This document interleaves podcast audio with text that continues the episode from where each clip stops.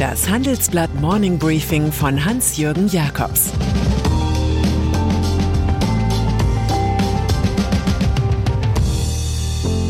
Guten Morgen allerseits. Heute ist Dienstag, der 25. Mai. Und das sind unsere Themen. Europa straft Kidnapper aus Minsk. Vonovia hat Eigenbedarf bei Deutsche Wohnen. Die Einsamkeit der Industrie im Klimaschutz. Flugzeugentführung.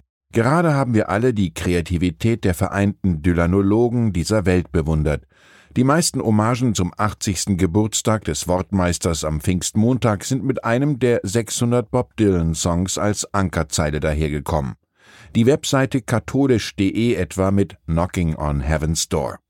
Nach diesem göttlichen Zeitgeschichtsfestival also richten wir den Blick auf die ganz und gar nicht lyrische Welt. Da hat ein Blutstaat wie Weißrussland eine Ryanair-Linienmaschine auf dem Weg vom EU-Land Griechenland ins EU-Land Litauen einfach zur Zwischenlandung in Minsk gezwungen. Und zwar um einen regimekritischen Blogger und seine Freundin zu verhaften, die sich unter den Passagieren befanden. A Hard Rain's Gonna Fall, würde Bob Dylan da wohl singen. Sanktionen gegen Minsk. Der EU-Gipfel der Staats- und Regierungschefs aus 27 Ländern läuft seit gestern Abend. Dort hat es die Aggression des Machthabers Alexander Lukaschenko sofort zum Topthema gebracht. Dieser beispiellose Vorfall werde nicht ohne Konsequenzen bleiben, hat Ratspräsident Charles Michel angekündigt. Viele sprechen von einem Akt des Staatsterrorismus. Sanktion Nummer eins: Weißrussische Fluggesellschaften dürfen den Luftraum der EU nicht mehr nutzen. Umgekehrt überfliegen viele europäische Airlines Weißrussland nicht mehr, darunter auch die Lufthansa. Und die EU-Kommission friert drei Milliarden Euro an Investitionen ein. Kanzlerin Angela Merkel wiederum fordert die sofortige Freilassung des inhaftierten Roman Protasevich. Dieser hat in Minsk ein Geständnis abgelegt. Es dürfte genauso erzwungen sein wie die Landung des Jets von Ryanair.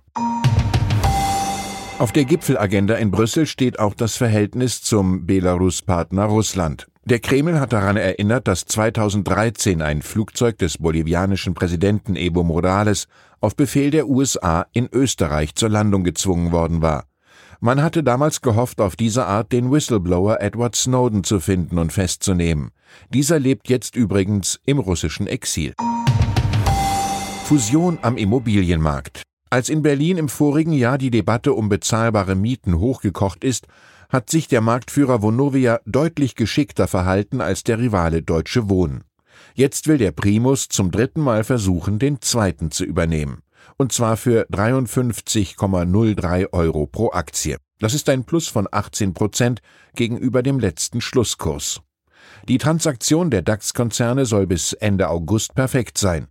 Das schreckt die Politik mit Sicherheit auf. Denn dann würde ein Riese mit rund 550.000 Wohnungen entstehen. Die nötigen kritischen Worte dazu hat der CEO von Deutsche Wohnen, Michael Zahn, gefunden. Im Fusionsfall gäbe es faktisch keinen Wettbewerb mehr und für Investoren keine Auswahl. So zumindest hatte Zahn es dem Handelsblatt vor Monaten gesagt. Jetzt redet er allerdings vom richtigen Moment, die Stärken beider Firmen zu vereinen. Der Mann ist womöglich geblendet von jener Sonne, für die ganz viel Geld sorgen kann. Klimaschutz. Ein Plan ist schnell gemacht, vor allem wenn es um Gutes geht wie eine saubere Umwelt. Und das Bundesverfassungsgericht auch noch ausdrücklich dazu mahnt. So hat die Bundesregierung ihre Klimaziele deutlich verschärft. Bis 2045 schon soll die Republik klimaneutral werden, fünf Jahre vor der EU. Ohne energieintensive Branchen wie Chemie, Stahl, Papier und Zement aber wird es nicht gehen. Die betroffenen Firmen fordern jetzt von der Politik eine konkrete Strategie sowie einen Hilfsfonds. BASF-Chef Martin Brudermüller sagt dem Handelsblatt, es werde Zeit, dass die Politik ihre Flughöhe der Ambitionen verlasse und sich an die Arbeit mache. Es müsse jetzt um die Umsetzung gehen, verlangt auch Bernhard Osburg, Chef von ThyssenKrupp Steel Europe. Es sei nötig, die öffentlichen Mittel zu bündeln, um den Umbau energieintensiver Industrien zu finanzieren. Auch Sabine Nallinger, grüne Vorständin der Stiftung 2 Grad, sendet eine Art Notruf.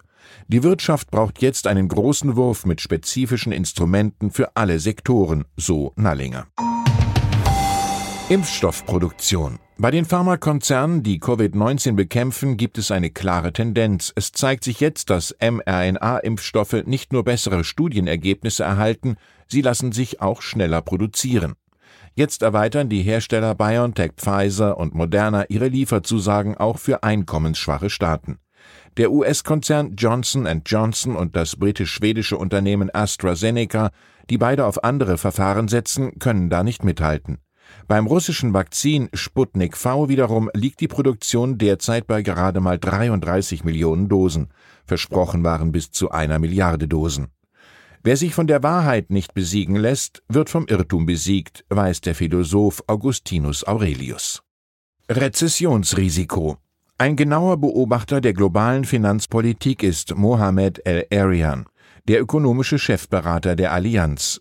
Im großen Handelsblattgespräch spricht er über die Geldpolitik der US-Notenbank, die selbst bei steigenden Preisen locker bleibt. Die Fed sollte zumindest offen für die Möglichkeit sein, dass wir nicht nur vorübergehende Effekte beobachten, sonst riskiert sie hinterherzuhinken, und dann könnte sie möglicherweise massiv auf die Bremse treten müssen und eine Rezession riskieren, so Al Arian. Über die Märkte sagt er, große Unternehmen sind in der Pandemie noch größer geworden. Sie haben mehr Macht, ihre Preise durchzusetzen. Die Lieferketten funktionieren nicht mehr so wie früher. Das Problem ist, dass die Fed mit ihrer Geldpolitik zwar die Nachfrage stärkt, aber die Probleme der Angebotsseite nicht beheben kann. Und das Finanzsystem ist nicht auf einen Sprung zu höheren Zinsen vorbereitet. Und über die Schaukelbörse mit ihren auf- und absteigenden Kursen sagt der Allianz-Chefberater, das ist wie in der Kneipe, wenn der Wirt ankündigt, dass es bald kein Bier mehr gibt. Dann bekommen Sie zuerst einen Schrecken und dann bestellen Sie schnell noch ein Bier, solange noch was da ist. Rüstungsindustrie. Und dann ist da noch die uramerikanische Waffenlegende Colt. Die Firma mit dem Trommelrevolver, den Samuel Colt vor fast 200 Jahren entwickelt hat. Jetzt steigt die tschechische Tschechka Brovika Group zum neuen Eigentümer des Traditionsbetriebs auf, und zwar für 180 Millionen Euro und eine Million neuer Aktien. Rauchende Colts also in Prag. Der CZ-Konzern gehört mit Marken wie CZ, Dan Wesson und Birno Rifles zu den größten Anbietern von Handfeuerwaffen in Europa. Durch den Deal erhalten die Tschechen einen besseren Zugang zum wichtigen nordamerikanischen Markt. Es war übrigens Heinrich Heine, der befand, es gäbe nichts Stilleres als eine geladene Kanone. Das Nachdenkzitat zum Arbeitswochenstart. Ich wünsche Ihnen einen inspirierenden Tag. Es grüßt Sie herzlich Ihr Hans-Jürgen Jakobs. Das war das Handelsblatt Morning Briefing von Hans-Jürgen Jakobs, gesprochen von Peter Hofmann.